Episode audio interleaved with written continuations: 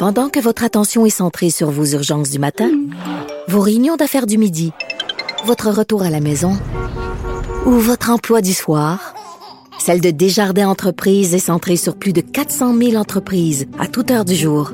Grâce à notre connaissance des secteurs d'activité et à notre accompagnement spécialisé, nous aidons les entrepreneurs à relever chaque défi pour qu'ils puissent rester centrés sur ce qui compte, le développement de leur entreprise.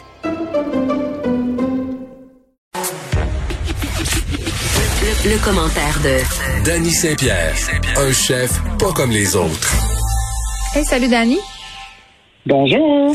Écoute, comment tu prends ça, le fait qu'on va nous annoncer possiblement que le 28 jours va devenir possiblement, possiblement, possiblement 28 semaines? Euh, J'avais pas eu 28 semaines. Euh, écoute, moi, je m'attendais au pire et je serai toujours agréablement surpris. Tant que c'est pas 28 ans. Oui, c'est ça. Moi, je me suis dit, bon, ben, je vais me réorienter. Hein. Tu sais, quand je reviendrai en restauration, je vais sûrement avoir les cheveux gris, peut-être une petite couronne derrière la tête. Euh, ce sera pas une couronne royale de Burger King, mais bien euh, le temps qu'elle a fait son œuvre. Tu sais, il faut s'admettre que ça n'arrêtera pas. Et tant qu'il n'y aura pas de vaccin, même si on, arrête, on recommence, on arrête, on recommence, ça ne pourra pas s'aplatir, ça ne pourra pas s'aplanir. J'ai, euh, j'ai pas beaucoup d'espoir, moi, quant à, au monde d'avant, mettons à notre façon d'accueillir. Le nouveau normal. Il va falloir. Euh, c'est ma vie, là, moi, la restauration. Je fais ça dans la vie. Là. juste le simple fait de penser serrer une main, euh, c'est presque obscène. Là, on est là, on, se cache, on ne veut pas se toucher.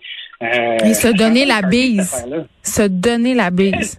Pour vrai. Ben, tu sais quoi? Moi, il y a plein de bises que j'avais pas envie de donner. Puis euh, ça fait presque mon affaire. Je dois pas être seule. Toi, la bise, qu'est-ce que tu penses de ça? Ah, moi, j'ai toujours haï ça, puis j'ai jamais compris. Puis, euh, moi, j'ai développé une technique euh, qui consistait en ceci. Je disais, considérez-vous comme embrassé. Parce que j'aimais pas ça. Oh. Je le faisais pas. Ça, écoute, c'est ça. Je, donc, pour moi, ça sera pas un très gros deuil euh, à faire. Tu voulais nous parler d'étalement urbain. Oui, l'étalement urbain, parce que on s'est rendu compte qu'il y a beaucoup de il y a beaucoup de projets qui sont faits dans du dézonage agricole. C'est ça pour les gens qui euh, sont moins familiers avec ça, c'est des zones qui sont blanches. Donc, des zones euh, dans lesquelles tu peux construire, euh, des, magnifiques, des magnifiques. Tu sais, quand on parle de l'étalement urbain, là, on prend des territoires, on s'étend, on crée des routes. Oui, les châteaux Walt Disney, moi j'appelle ça. Ben, tout à fait. Et, et, et, qui sait quelles princesses peuvent habiter dans ça? Hein? Il y a des reines, des rois. Et puis, on les salue tous. On les trouve bien chanceux. Tu sais, moi, j'ai grandi à Laval. Donc, euh, mon quartier Vimont est rempli de McMansion comme ça. Euh, j'adore le carton-pâte. C'est très joli. Mais on s'est rendu compte de la, dans la MRC de, de Montcalm, dans la Naudière, que le gouvernement veut autoriser la transformation de terres agricoles couvrant l'équivalent de 220 terrains de football en champ de bungalow. Hey, 220 terrains de football. Puis, tu sais, ça, c'est dans un endroit où as-tu vraiment besoin de mettre un champ de bungalow? La plupart de ces gens-là euh, ont des jobs à Montréal, ça, ça, ça fait de la circulation, ça fait des autos qui entrent en plus. Puis, loin de là, euh, l'idée de dire oh non à la voiture. Moi, j'ai un scooter, j'ai deux autos, je vais avoir un tank, j'en aurai un en ville. sais, Mais force est d'admettre que plus tu étales, euh, plus tu densifies ton parc automobile, puis plus la merde de, de qu'on vit continue. Donc, ben, en même temps, tu comprends pourquoi il y a un étalement. Euh, Dan, excuse-moi, tu comprends pourquoi il y a un étalement urbain. L'accès à la propriété à Montréal, c'est tellement rendu euh, onéreux tu sais, quand tu sais que le prix médian d'une propriété en ville, c'est 500 000 pièces environ, là, puis à 500 000 pièces, je vais vous annoncer qu'on n'a pas grand-chose. Tu sais, des fois, moi, euh, je m'amuse à faire de l'immobilier porn, là. Je regarde un peu ce qu'il y a à vendre, euh, juste pour checker. C'est que le comptable, hein? Oui, c'est ça, exactement.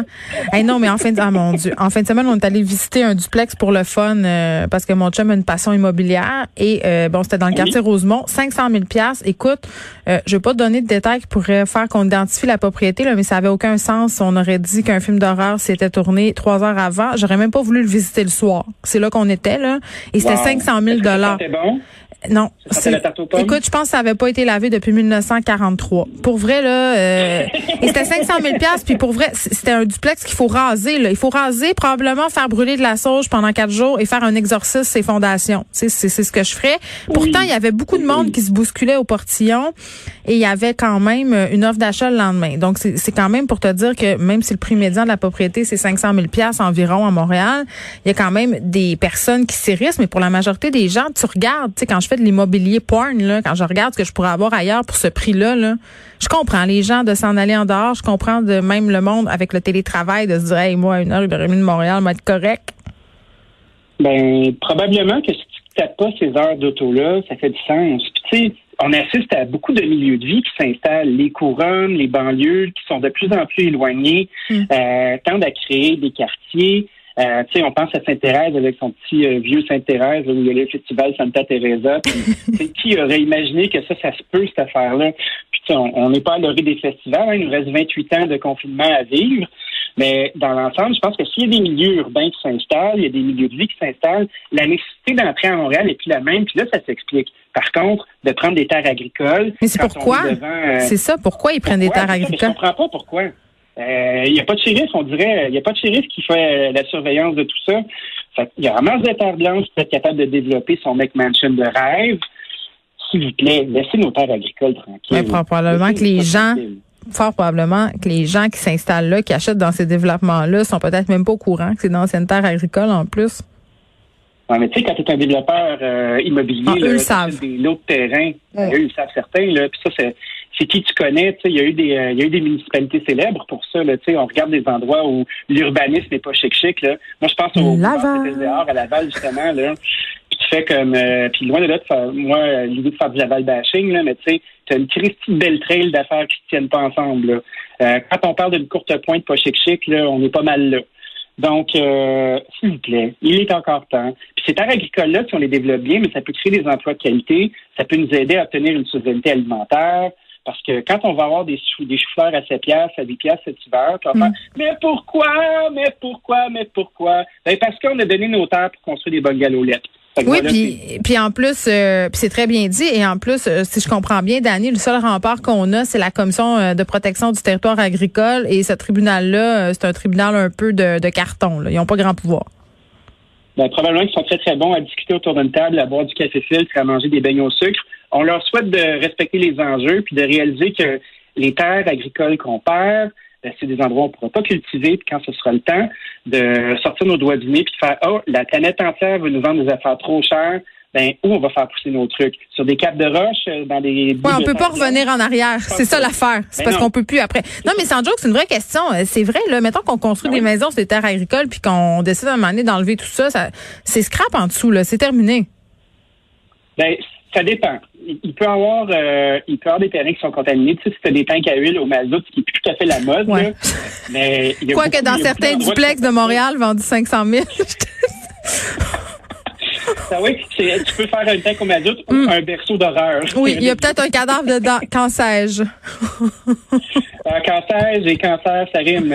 Exactement. un autre sujet pour toi euh, pendant qu'on est euh, un sujet au bout de l'agriculture. Vas-y nos relations euh, se corsent entre les agriculteurs et les assureurs.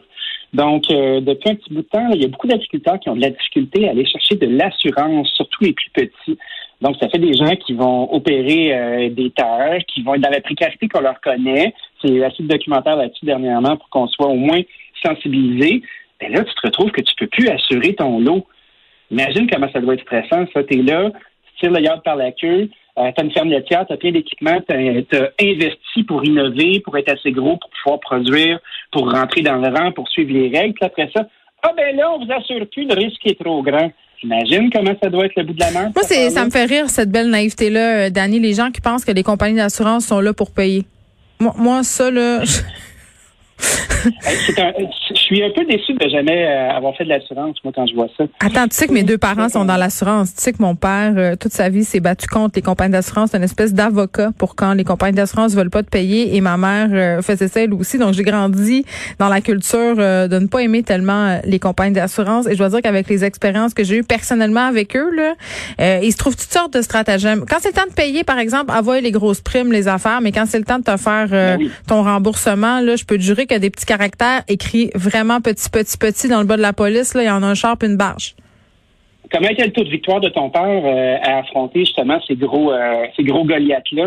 Est-ce qu'il avait trouvé des astuces et des stratégies? Ben, je sais pas s'il avait trouvé des astuces et des stratégies, mais je sais qu'il était payé en fonction euh, du pourcentage du paiement de son client. Donc, s'il ne gagnait pas, il n'était pas payé. Ça te donne une idée? le Robin des Bois de l'assurance. Tout, était correct. On, a, on avait une piscine d'année. J'ai fréquenté l'école privée, donc ça devait pas être super. Hey, Dani, on s'en reparle demain. OK, à demain. Salut. Merci.